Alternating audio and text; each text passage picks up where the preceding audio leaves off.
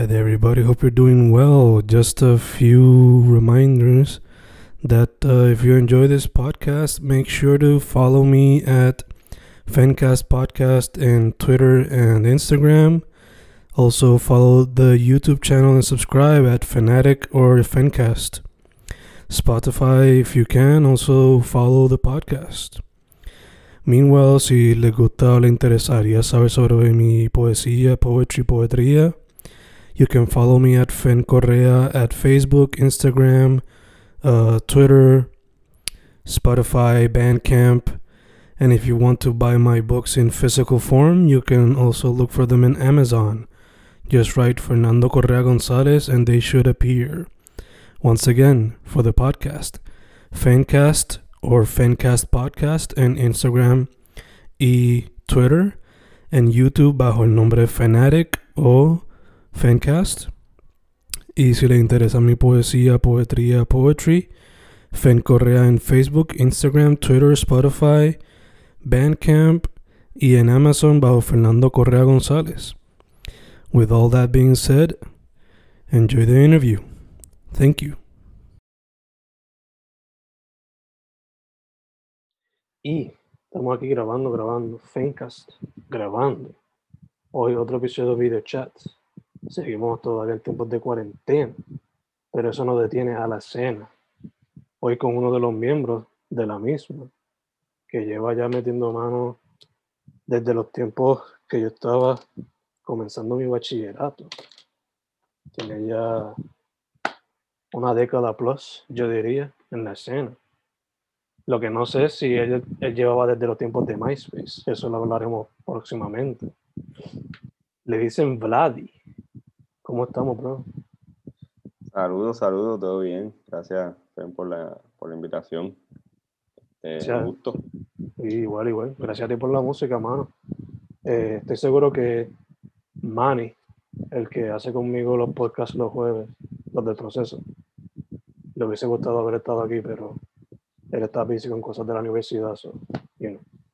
Eso pasa. Este, empezando rápido, rápido, rápido, mano. Este, ¿Cómo fue que le llegaste al hip hop? ¿Y por qué Vladi como el nombre? Al menos que sea tu nombre como tal. Me llamo Vladimir, ¿verdad? Y siempre me han dicho Vladi, como que no, ¿verdad? Nunca me fui por un nombre artístico. Eh, me quedé por ese apodo. Eh, y pues hago hip hop, este, llego a la música por la escuela, este, ¿verdad? De pequeño escribía y, y poesía, rimaba y eso, pero en la escuela es donde en la intermedia empiezo a, a vacilar con el reggaetón, con otros compañeros, y entonces ya en, en las ahí encuentro como que el hip hop boricua y eso, y ahí pues me alineo más con ese estilo, con ese género, me gustó más este, el rap, etcétera. Eh, y desde entonces, básicamente ya eh, tenía mis inventos así para los tiempos de la escuela superior, pero cuando llegó entonces a la lluvia ahí en el 2010, en agosto, que entonces pues en Río Piedra sigo ahí desarrollando y haciendo. Ok, o sea, tú eres, tú eres Yupi 2010, como que ese fue tu prepa year o tú empezaste en alguna universidad. Sí, pues yo entré, entré agosto de 2010. Ok, ah, pues tú eres menos que yo por un año, estamos bien, estamos chidos. Este, mano, desde que yo llevo escuchando tu música, o sea, desde los tiempos de los sencillos de, del proyecto colectivo, Musa y Vías, etcétera, pues siempre el aspecto de rap, así sea liriqueo, eh, boom bap, temas sociopolíticos, siempre ha sido presente, al igual que pues la identidad y temas más reflectivos. So, te pregunto, la inspiración por lo regular, ¿de dónde viene? Pues, hermano, eh, de verdad que siempre, desde pequeño, ¿verdad? Me, me, como que mis países se encargaron de, de inculcarme esa cuestión la conciencia social, etcétera, y por alguna razón, pues eso es lo más que se me ha quedado al momento de, de, de escribir y de, y de crear, ¿verdad? Como que siempre me alineo con esa causa de, de, la, de lo que digamos en rap conciencia o ese tipo de liriqueo. Eh, ¿Verdad? Y no, han sido bien pocas las cosas que he hecho fuera de, esa línea, ¿verdad? Por, por decirlo específicamente, que si el tema romántico u otras cosas, este, so, ha sido algo que yo no, como que no, pasa casi inconsciente, no es algo, ¿verdad? Que yo incluso me pongo una, tomo una decisión de no hacer esto, no hacer lo otro, ¿verdad? Cuando llega el momento creativo, pues eso es lo que sale, esa, esa es la, energía, ¿verdad? Lo que, lo que transformo en, en letra es esa, esa parte. Y entonces, desde tus principios para acá, ¿quiénes han sido como que algunas de las influencias musicales? Este, pues te diría desde antes del desde chiquito, ¿verdad? Vicosí, por, por ese punto de, salida, como que se, los primeros así pero que escuché Vicosí, Gallego, este, y después Tego, este, ahí le da como que ese upgrade. Este, eh, así más para acá, ¿verdad? Porque yo descubro como que el hip hop boricua, así como que bastante cercano al momento de, de, de, hacer, de, de rapear, ¿me entiendes? Como que no tuve un tiempo así de, de fan y después de, entonces hacer rap, sino como que lo descubrí casi al mismo tiempo. Este, pero siempre me ha gustado mucho el trabajo de Huelmo, el trabajo de, de Tráfico Pesado, este, de Intifada y todo ese corillo vanguardia, ¿verdad? 7-9, esos discos clásicos. Eh, también de afuera, pues la escena chilena, como que el rap chileno, esa línea política portavoz, incógnito, también liricista, eh, Matías Chinaski. Eh, de España me gustaba el corillo de, Tres Monos. Eh, y así, ¿verdad? Como que siempre algo que hago es que escucho como que a veces no me quedo tan pegado en la misma música, sino que escucho y escucho y escucho. Y eso como que desde siempre, creo que mi país ponía mucha radio, mi país también es bien musical, siempre me gustó escuchar de todo. Este, o que sí, que también en, primeros trabajos, como que esa época universitaria que no está bien silbiófilo, pues también hay como que referencias, algunas canciones de Silvio, como que ese lado también de la trova, de, la canción, este, ¿verdad? La nueva canción latinoamericana, como que yo que me crié con, con Radio Universidad y, y, eh, Cantar América los domingos, que era este programa, es este programa de, de trova, ¿verdad? Y de canción este, latinoamericana, pues como que esa, esa dosis también me, me gustaba mucho porque yo creo que como, como en la semana, yo, yo mi, mis padres eran divorciados, yo por los fines de semana me, iba con mi papá y en la semana estaba con mi madre. Y en ese trajín de la escuela y toda la cuestión, como que eso era pues el reggaetón y lo normal. Ya cuando me iba con mi padre, pues era escuchar estas cosas distintas que, que sí, que siempre se quedaron ahí, como que dándole, dándole eh, ese contenido, ¿verdad? De, de, esa parte también de la canción latinoamericana. So, y ahí viene toda esa mezcla. Gacho, gacho, sí, sí. De hecho, esa variedad musical veo que la está explorando más presente en este proyecto comparado con los anteriores. Este, como mencioné ahorita, por lo regular era más boom lo que estabas haciendo. Este pues tiene boom pero también está explorando como algo como la bomba que mencionaste a Tego, él es uno de los primeros que lo hizo, por lo menos la fusión de la bomba con el hip hop, con la canción lo hizo.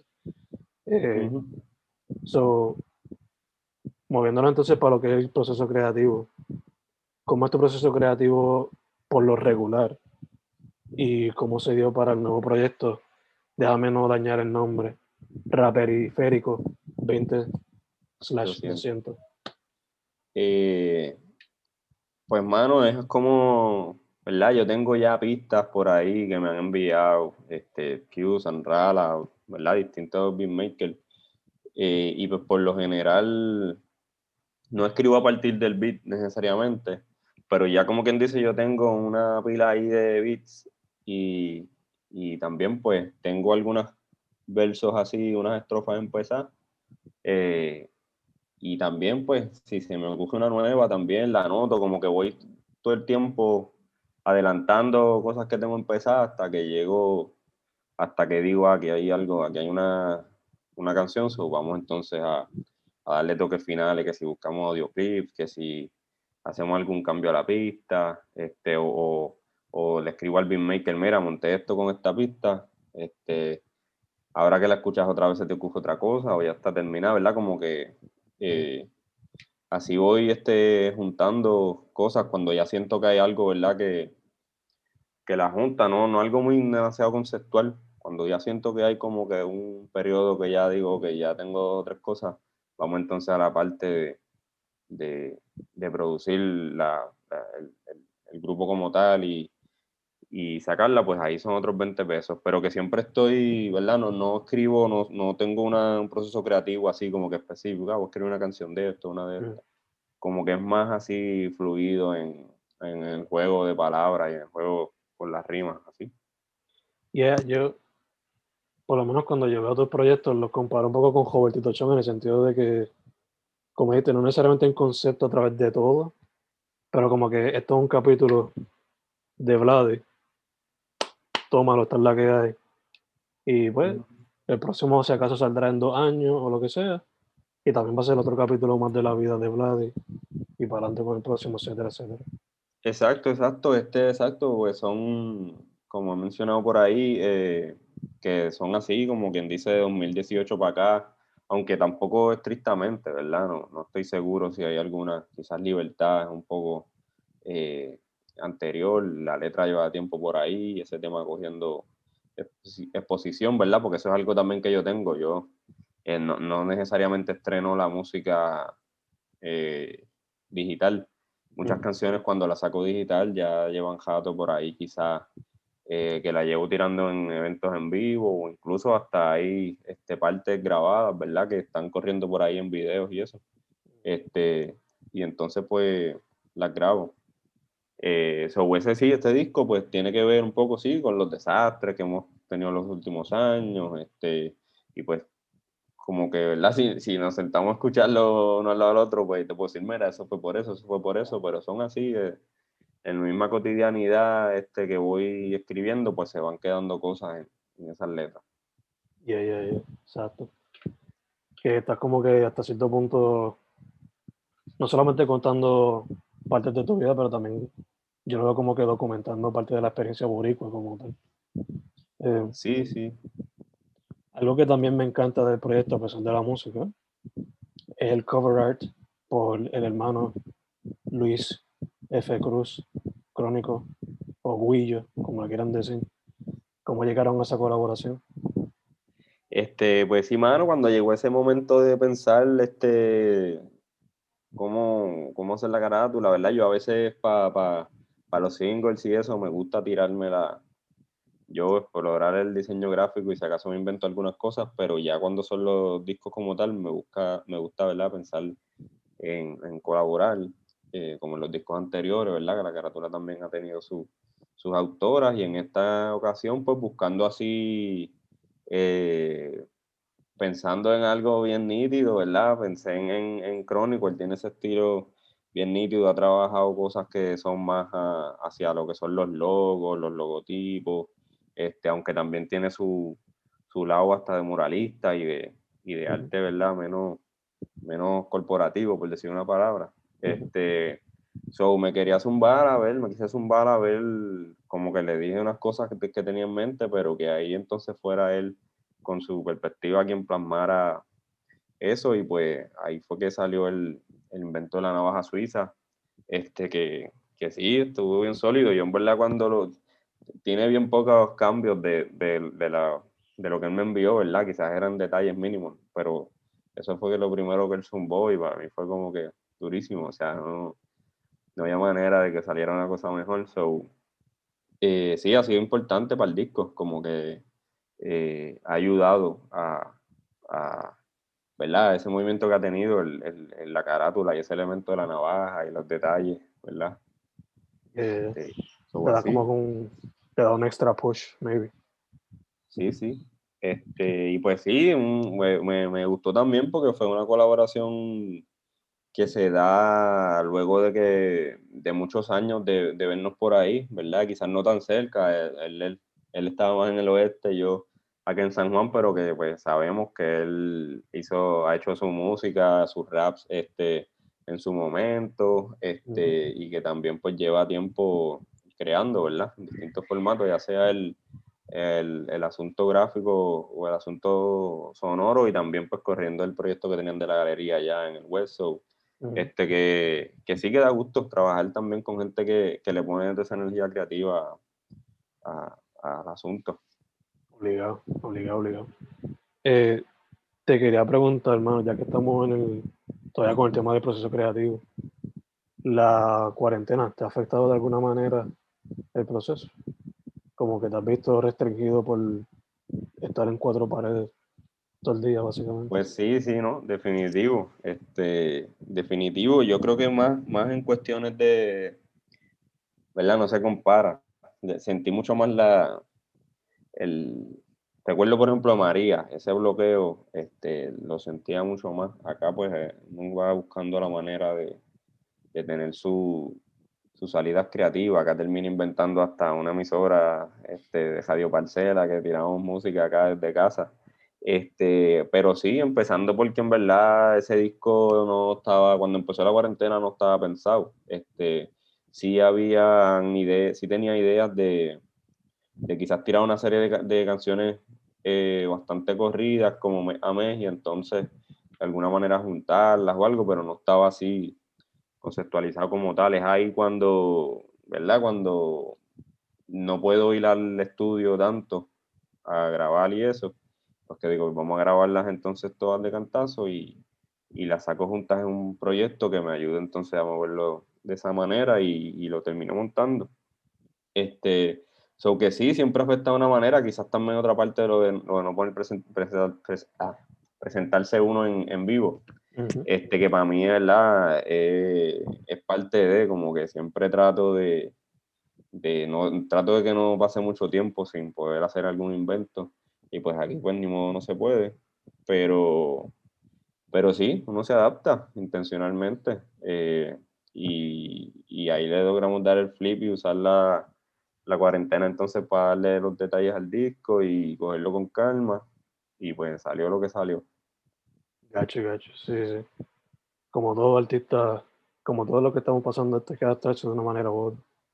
Eh, mano, antes de proseguir a una pregunta que quizás un poquito más seria de las que hemos llevado, este, mencionaste que empezaste escribiendo cuando eras más chamaco. So, te pregunto, ¿volverías a la poesía o te interesaría quizás explorar el, el cuento corto en algún momento? Ya te cuento, no, nunca, no creo que, que me vaya así a esas áreas de, de la literatura. Este, pero igual, o sea, a la medida que cuando era más pequeño, sí era esta poesía como que bien enfocada en esas rimas, este, ya eventualmente algo, por ejemplo, que me, que me gustó y que me ayudó a crear cuando llegó a la universidad es, es encontrar grupos como, que algo que ya uno veía como que en la, en la estructura de gallego, por ejemplo, que era spoken, este, pero grupos como Tráfico Pesado, por ejemplo, que tenían ese estilo de, de fluir spoken con rap, este, como fue algo así que yo dije, ah, chévere, esto se hace, como que me ayudó esa transición y siempre que, que hay una oportunidad, a veces como que por ejemplo en los discos, en este no hubo así tanto spoken, pero en los, en los anteriores quizás en el intro o algo, soltaba algo. Este, igual tuve una colabor colaboración con, con Bemba Prince hace poco este, para Puerto Rico Before Profit eh, con un, con, sobre un beat de, de Javo Grant. Y pues sí, fue una estructura un poco más libre, no era tan rap, eh, no es tan rap esa canción, que siempre, ¿verdad? No, no te voy a decir que no regreso, este, la realidad es que mi proceso creativo está como que bien alineado con el rap, eh, pero pues ya veré, también estoy leyendo mucho menos poesía, este, yo creo que eso también tiene que ver, este, pero, pero no, no, no voy a descartar nada, no hay por qué hacerlo. Yeah, yeah, yeah. Y también el rap es poesía, en verdad. So, por lo menos claro. yo, yo, lo declaro así cuando voy a dar clases. So. Eh, fuera de lo que es la música y la escritura, ¿has considerado algún otro medio artístico? Eh, pues, mano, quizás no al nivel de lo de, de, de, de cómo hago rap. Eh, pero siempre trato de, estar en algo. He inventado con diseño gráfico, he inventado tratando de aprender ahora este, nuestros ritmos de bomba y plena. Mm. Empezar por ahí, este, ¿y qué más? Eh, ¿Verdad? Como que siempre eh, trato de hacer cosas, proyectos creativos, también trabajo en audio. Este, me gustaría eventualmente producir eh, podcast, eh, no necesariamente entrevistas y, ese tipo como este, pero sí eh, incursionar en, el la radio porque estudié eso y como que todavía tengo esa, en algún proyecto sonoro tendré en algún momento. Eh, pero ahora mismo como que en cuanto así a, a, que le dé al mismo nivel que le estoy dando al rap, pues no, no, se me ocurre algo que, que compita con eso.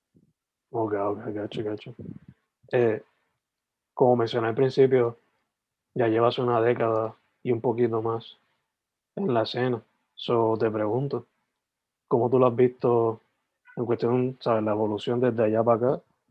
¿Y qué tú crees que quizás le hace falta? ¿O si le hace falta?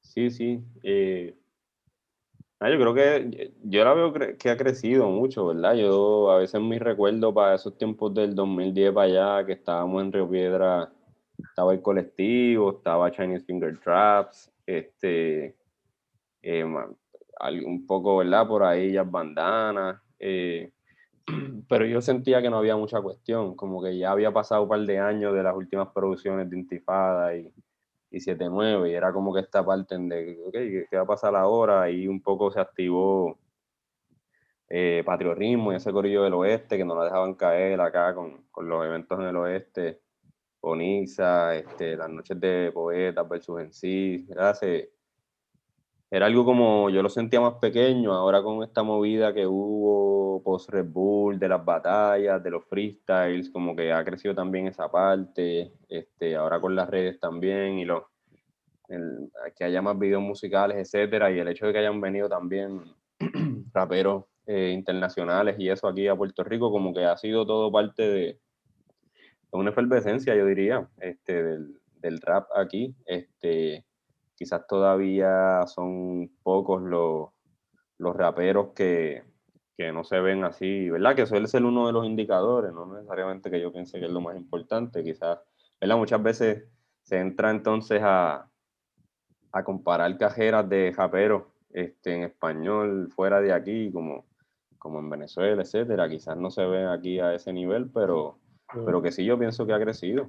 Este, y que, que, le, que más le hace falta colaboración, siempre es importante. Yo creo que algo, y no digo que, quizás no he hecho ese análisis para saber tanto lo que hace falta y lo que no, pero, pero que yo creo que es importante ver cuando momento no estemos, siempre es importante hacerlo sustentable, toda esta movida eh, cultural, pero también pensar en cuándo estamos cayendo en en lógicas, ¿verdad? Comerciales que no necesariamente nos ayudan a, a, lo que sí debemos buscar. Y pienso, por ejemplo, en, en, eventos fuera de la metro, pienso en eventos que quizás no estén tan enfocados en, en el público eh, que consume alcohol, ¿verdad? Cosas que sean más a la familia, como que, nada, cosas que así me he visto, eh, que he pensado, incluso conversado en otros momentos. Eh, pienso que, que, que sí, que es importante descentralizar la cosa. Eh, y pues sí, también colaboraciones eh, que, que, muchas veces se forman, ¿verdad? Hay ya gente formando equipos de trabajo, este, y pues eso también, esas colaboraciones van a también a cruzar eh, públicos, etcétera, y hacer que la cosa se siga moviendo. Pero yo pienso que está chévere, que está chévere lo que está pasando, ¿verdad? Gacho, gacho. En verdad, no había pensado en hacerlo más family friendly, pero hace, sí hace falta. O sea, siempre va a haber. visto actividades como en, en, Chile hacen unas tocatas que, que, a veces son eventos así como sociales y son de día. A veces tú ves en las promos que establecen que va a ser un evento libre de, de humo, un evento libre de alcohol. Este, y así, nada, porque pienso, ¿verdad? Que a, mí me gusta el ambiente del, del party, definitivamente. Pero, por ejemplo, ¿verdad? Y, y, quizás lo digo en mi caso porque el, el, contenido que yo, hago, que yo hago, no necesariamente yo pienso incluso que, que lo más gufiado es escucharlo un sábado a la una de la mañana, porque la pasamos chévere, pero igual, pues, de momento quiero llegarle a otra gente que también no va a llegar a esa actividad del sábado a las 12, ¿me entiendes? Pero nada, también pues hay tiempo, ya no iremos inventando. Yo creo que también pues autogestión, este, es algo que, que, que, va por la misma línea del underground. Yo creo que son incluso lo periférico también, yo lo cojo de ahí, de, de jugar con esas palabras que tienen que ver con, con lo alterno. Eh, pero, pero poner eso al centro también, porque a partir de la autogestión y de, y de esa colaboración directa, ¿verdad? De que la cuestión no necesariamente depende en que hagamos un pote y contratemos por ahí para abajo gente que monte un evento o dependamos de promotores, etcétera, sino de que nos involucramos, este, vemos de qué manera queremos hacer la cosa, para quién, este, por qué, y, y pues eso también, pues, sí, empodera y, y, yo creo que adelanta, este, por ejemplo, la, los eventos que yo hago con Bemba los hago desde ese espíritu, ¿verdad? Este, yo pienso que su proyecto es, ha sido un proyecto importante en los últimos años de darle como que esa mirada también a, a la política y a la crisis desde ese asunto del diseño gráfico y pues estas colaboraciones de los eventos allá en Taller Lumpen o Las Reyeltas, pues adelantan también la movida de la escena del rap y pues también adelantan pues visibilizar proyectos como, como los de ellos o en ese espíritu lo veo y en ese espíritu quisiera como que colaborar también en, en desarrollar eventos o actividades en, en otros espacios. Oye, ya te entiendo, fue La manera que me lo describen me recuerda a los inicios del hip hop allá en Nueva York, o sea, autogestión, hecho por la comunidad para la comunidad. Y en verdad que los cool siempre son bienvenidos, los pares siempre son bienvenidos, super cool, es parte de, pero hace falta eso también, like, buscar maneras de hacerlo para la comunidad que quizás no puede llegar de ese tipo de oro. Eh, no sé por qué, pero me hace pensar en Macabeo y lo dinámico que son los músicos de esa orquesta, porque tienen lo que son más inclinados para el hip hop, otros más para el punk, para el rock, pero de la nada tiene un grupo como Los Mocosos que también tiene miembros de ese grupo y es como que... No, y el S, por ejemplo, eh, el S que es miembro de esa banda es un ¿verdad? Eh, eh, tiene su estudio, tiene el Guiñapo, ¿verdad? Y, ese proyecto de colabora en, con, el Macabeo y otros este, artistas bien sólidos, pero pues también es, bien activo en, en proyectos sociales, como fue el proyecto de la olla común en Geopiedra, como es este, los sábados de restaurante que está haciendo el Centro de Apoyo Mutuo en Caguas, ¿verdad? Para mover el, eh, esa iniciativa de comedores sociales y las compras solidarias, pues yo que he ido por allí me he dado la vuelta, él es una persona que está metida en la producción, si no está tocando incluso, con Tanicha tocó, este, o sea, ¿qué, qué es eso? De, de, involucrarse más allá de uno ponerse dispuesto, ¿verdad? Quizás para llenar esa parte de, de la música, sino pues entender también que hay unos proyectos detrás y una, una movida más amplia. Yes, yes, yes, exacto. Eh, moviéndonos entonces de este tema tan, ponerlo así, pesado, whatever. Eh, el proyecto salió hace poco, rap periférico, salió hace poco, pero ¿qué más se puede esperar de parte de Vlad en el 2021? Pues así, este, más canciones, ¿verdad? Que espero ya ya está en esa etapa que te decía de, entonces ir al estudio a, grabar maquetas y, y, montarla finalmente. Este, también espero eh, trabajar varios audiovisuales, eh, videos, ¿verdad? De algunas de las canciones del disco. Eh, alguno que otro evento por ahí también en vivo, quizás para verano. Depende de cómo, cómo transcurra toda esta cuestión de, de la pandemia. Mm pues sí, algunas colaboraciones que están hablándose eh, de, verdad, de featurings. Eh, so, de que viene producción, viene producción. este, por ahí para abajo. Super nice, super nice. Menciona featurings, colaboraciones. Te quería preguntar esto antes, pero no sé si puedas decir algunas de ellas. Por lo menos quería saber quiénes son algunos o algunas personas con las cuales te gustaría colaborar en el futuro. Ahora mismo estoy ahí, pero no sé cuándo sale este podcast, pero en, en esta semana o la otra me veré con mala cara. Tenemos un beat ahí que nos enviaron, a ver qué nos inventamos. Eh, estoy ahí, tengo el pana Sean, Sean Ortiz, ¿verdad? Que nos ha publicado mucha música, tiene la canción como La Olla conmigo, Pero está ahora grabando, probablemente hagamos algo más. Este, y ahí también he ido tocando base con, con otros panas, Jambo, eh, a ver, a ver, a ver qué pasa. Este, más allá de eso, pues no, todavía, todavía no te puedo decir más nada. Pero, pero a fuego, ¿verdad? Siempre he puesto para ver qué se inventa. Igu- Igual quizás no con, con raperos, pero también este, pues ya después de esa canción de Ingobernable y esa colaboración con Mitchell en el beat, este, yo estoy ya ready para la próxima. Yo sé que él también, so, este, estoy pompeado con, con ese tipo de colaboraciones también que van en, en juntarme con productores. Super nice, super nice. Eh, ya salimos como que de las preguntas serias, entre comillitas. Luego de hacer, quería preguntarte algunas más fun, tipo trivia. Eh, pero antes de, para que la gente sepa, las redes sociales tuyas y cómo puede conseguir la música.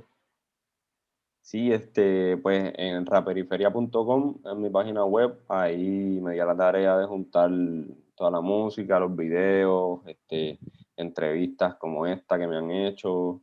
Eh, también ahí consiguen el, el disco y t-shirts que queden a la venta o el sticker pack. Este, así que raperiferia.com.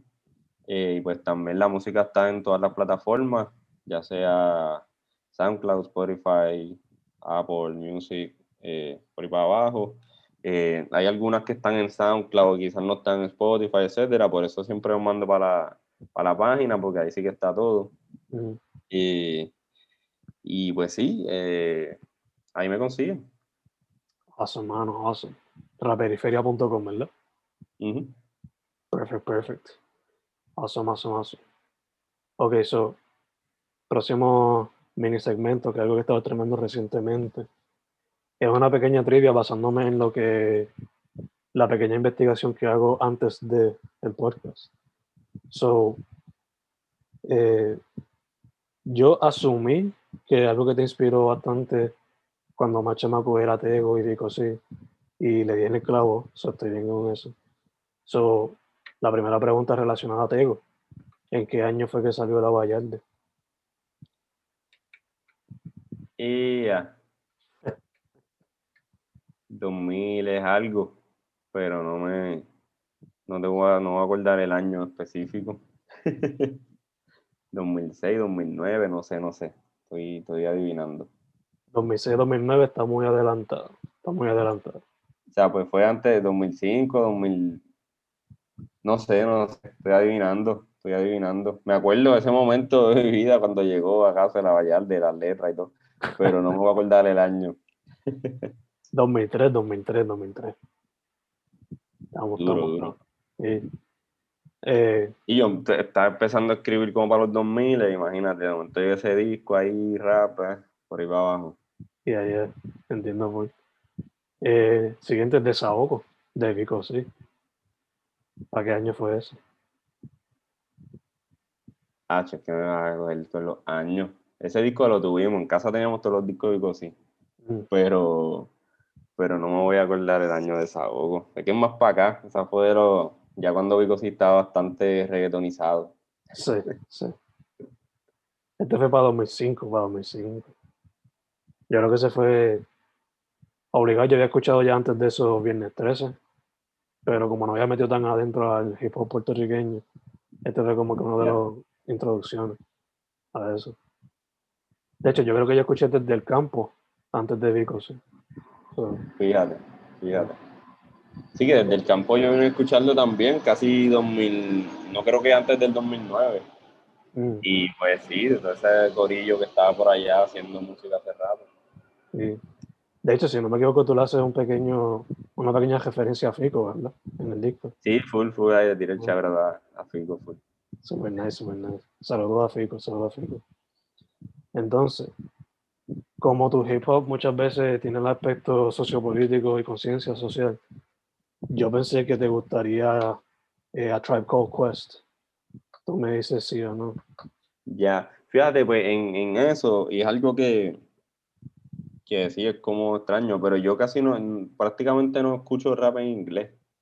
Como que Oh. nunca, nunca le he dado mucho así, quizás alguno que pongan los panas, pero soy bien, bien desconocedor de esa área de, ¿verdad? Sí, sí he visto pues la historia, leído, etcétera, pero para mí es tan importante conectar con lo que, o sea, con, o más bien no es que eso sea importante, me gusta tanto el español Que en verdad, y hay tanto rap en español que he conectado mucho más rápido con eso y pues sí, también no tengo la historia del hermano mayor que ponía música o de que me llegara música de alguien mayor, so siempre esa cuestión del idioma estuvo ahí y hasta ahora como que a veces escucho cosas que de momento no entiendo bien y busco rap chileno, rap en español y me entretengo, ¿me entiendes? Eh, so, no hate, pero sí, sí, sí he escuchado como que Tribe o sea, lo- los pongo así a veces en shuffle y, y está interesante porque son,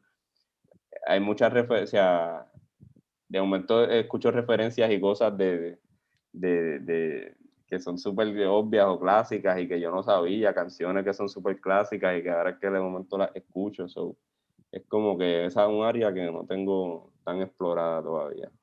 Gacho, gacho. La pregunta que te iba a hacer era en qué año salió Midnight Marauders de ella. Eso fue o 93. sea, ¿no? No, Ahí yo pediría susto y llamo a Sanrala, quizás. Sí, exacto. Y no me de llamar a alguien en el programa este de trivia, pues llamo a Sanrala y le pregunto. Ajá. En verdad, uno de los proyectos que noviembre 9 del 93 salió ese disco y el primero del wu So, para los fanáticos de hip hop es como que dos proyectos back to back que son súper buenos. Entonces, este, en una de tus canciones, no me acuerdo de qué proyecto es, creo que era de Rap Fagas, o era un sencillo suelto, pero EQ te hizo el beat. Como no tengo mucho background sobre EQ, yo sé que él trabajó con Recluso en los Mango Projects. So, la pregunta sería sobre Recluso. ¿En qué año él sacó su disco Los Beats no se hacen solos? ¿2018 o 2019? Los beats no se hacen solo. Ya, yo pensaría que 2019. Pero sé que él tiró ahí varios, o sea, tiró ese cercano a otro más. Ujú. que no sé cuál fue primero. Este, que será más low-fi. Y- pero no, no te puedo afirmar el año. Como te has dado cuenta, yo soy bien malo para los años. o sea, yo soy de los que felicito a los panas sin, sin saber cuántos años cumplen ni nada. No llevo el conteo. Ya, ya, ya. Este fue para el 18, para el 19 fue el del otro, el de los, los knobs. Es algo sobre los knobs, no me acuerdo el título Sí, sí, sí, ya. Ya, Sí, ya, esos ya. dos, en verdad, le, le he dado paleta en, en Spotify porque tienen ese vibe más, más low-fi. Ya, con- confía que yo también. Confía que yo. Ese es lo uso como que pongo música punk de aquí más para hacer ejercicio y esto más como que para relax después del ejercicio. Eh. Entonces mencionaste 7-9. So, el disco El Progreso de 7-9. ¿Para qué año fue? Tampoco me acuerdo. Ese. No, ahí no vas a saber. Lo más seguro, ni todavía escuchaba rap para esa época. So, eso Ah. tenía que haber sido. ¿Qué ibas a decir? ¿Qué ibas a decir? Estaba escribiendo para ese entonces. Si me dejo llevar por tu historia, eso fue.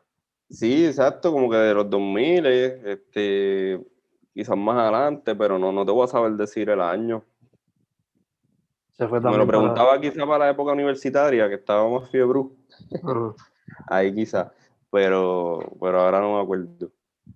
Ese fue también para 2003, con el tiempo de la Vallar 2003, 2003.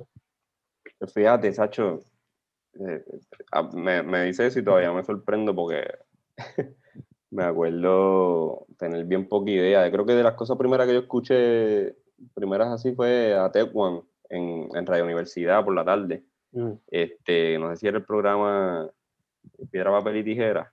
Mm. Este, y lo estaban entrevistando y tiró la canción que es dedicada a la hermana fallecida. Y eso fue como que las primeras cosas aquí, así que yo puedo decir señales de que había rap en español, pero más allá de eso, de esa canción suelta, como no manejaba internet ni nada de eso, pues no, no me enteraba de nada de eso. gacho, gacho, sí, sí, sí. Estabas como yo que estaba en MySpace bajando música de la escena rato. Sí, este, flowhub.net, bajando reggaetón más que todo, verdad. Como lo, lo- yo me iba con mi papá los fines de semana y ahí tenía internet, pero en casa de mi mamá no. Mm, So, mi hermano y yo llegábamos a bajar música, no- nosotros ni averiguábamos si era bueno o no, era bajarla, ta, ta, ta, ta, ta. Para entonces la semana, bregar con eso, escucharla. ajá. Y Viajes hacemos, de chamaco.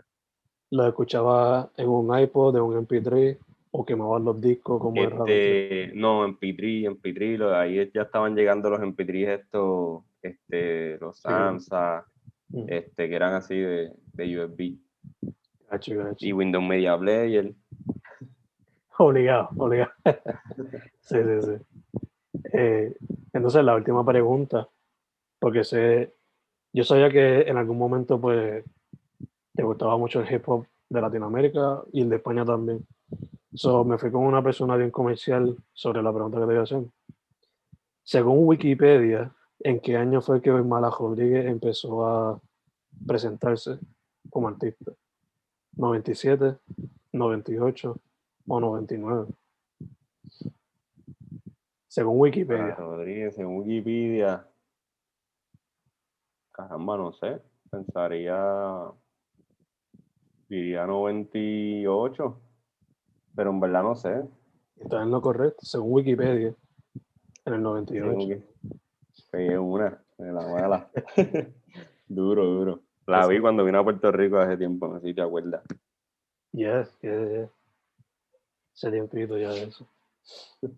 A ver cómo será la cosa cuando la pandemia se, se controle y pueda haber más show en el futuro. Sí, mano, eso estaba hablando en estos días, que hay otros, otros países que no tienen las mismas, no están tomando las mismas medidas de estos eventos masivos que están habiendo de momentos como que, ah, Ujú. yo no sé. Pero sí, sí, ya veremos, ya veremos qué pasa. Por lo menos se ve un tipo de luz al final del túnel este raro.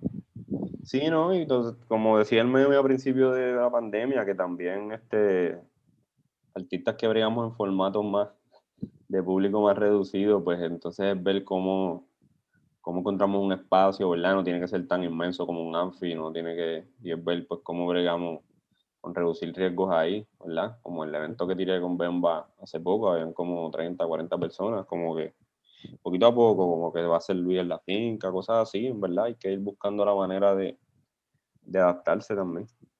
Exacto, exacto. De hecho, ya que mencionas el evento, cómo se dio 30 40 personas para este tiempo, eso es súper bien. So, Sí, sí, no, eh, eh, eh, lo más chabón fue la, la lluvia que cayó, tú sabes que Mayagüez tiene una llovizna, no fue un diluvio, pero fue una llovizna ahí bastante insistente, pero de todas maneras este no, no hago este como paradójicamente el evento, ¿verdad? Ya el corillo del sonido estaba preparado con los plásticos. Este, cuando se incluso se puso demasiado heavy, sacamos una sombrilla y hasta yo Javier con una sombrilla aguantando. So, este, nos inventamos, teníamos una carpa, el espacio también de Bemba, pues está bien gufiado. Este, y, y nada, nos acomodamos allí, no, no, no hubo que cancelar ni nada por el estilo. Estuvo chévere, en verdad, le llegó gente bien atenta, como que, ¿verdad? Este, también fue un evento, tiré dos sets ahí, casi una hora de rap, so. Este, me curé ahí, este, me invité a Julio del Hoyo, que tiró un set, este, chévere ahí, había gente que no lo había escuchado nunca, so, a mí me, me tripea eso también, poder, este, lograr eso, y después tocar ese seguro allí tirando un poquito de dembow para bajarle a, al hype del contenido y, y que la gente chileara allí, so, en verdad fue un momento chévere, este, este, nada, ya veremos allí, o sea, es un venue que, que es bien importante este, para mí y, y para la gorilla ya, so, so veremos qué sigue saliendo de allí, qué actividades y qué inventó. Obligado. De hecho, mencionaste, estamos hablando así del West. Te hacer una pregunta cuando terminemos de grabar, a ver si, a ver si eso se va a dar en algún futuro. Eh, pero ya que estamos cerrando, otra vez para que la gente sepa, las redes sociales. Sí, las redes, ahora mismo Raperiférico en Instagram, creo que es la más que uso. También en Twitter estoy con Vladi Rapea. Eh, Facebook está también con Vladi Rapea, aunque no sé qué pase con Facebook, está bien, bien floja esa plataforma. Este, y pues en general van directo a, raperiferia.com y ahí me consiguen. Este, consiguen todo el material que he hecho en los pasados 10, 11 años. Awesome, mano, awesome, awesome. En verdad que, primero que todo, mano, gracias por decir que sí. Eh, segundo, stay safe. Salud durante todo este tiempo. Y tercero, mano, me encanta lo que has hecho a través de 10, 11 años. Can't wait para ver lo que sale en el futuro. Específicamente con las colaboraciones que, algunas que mencionaste y las que no pudiste mencionar, a ver qué hay. So, en verdad que gracias, mano. Gracias, gracias, gracias. Seguro, gracias, gracias a ti, porque sé que también le metes tu hora a toda esta cuestión de estar pendiente de la música, de lo que se está creando, los playlists, los artículos, este, las entrevistas, so, en verdad eso, eso vale mil. Este, así que nada, te agradezco la invitación también, este, y que estés pendiente de, de lo que estoy haciendo. Gracias a ti, mano, gracias a ti. Su nombre es Vladi, raperiferia.com, para que consigan todo. Muchas gracias otra vez, brother. Yes.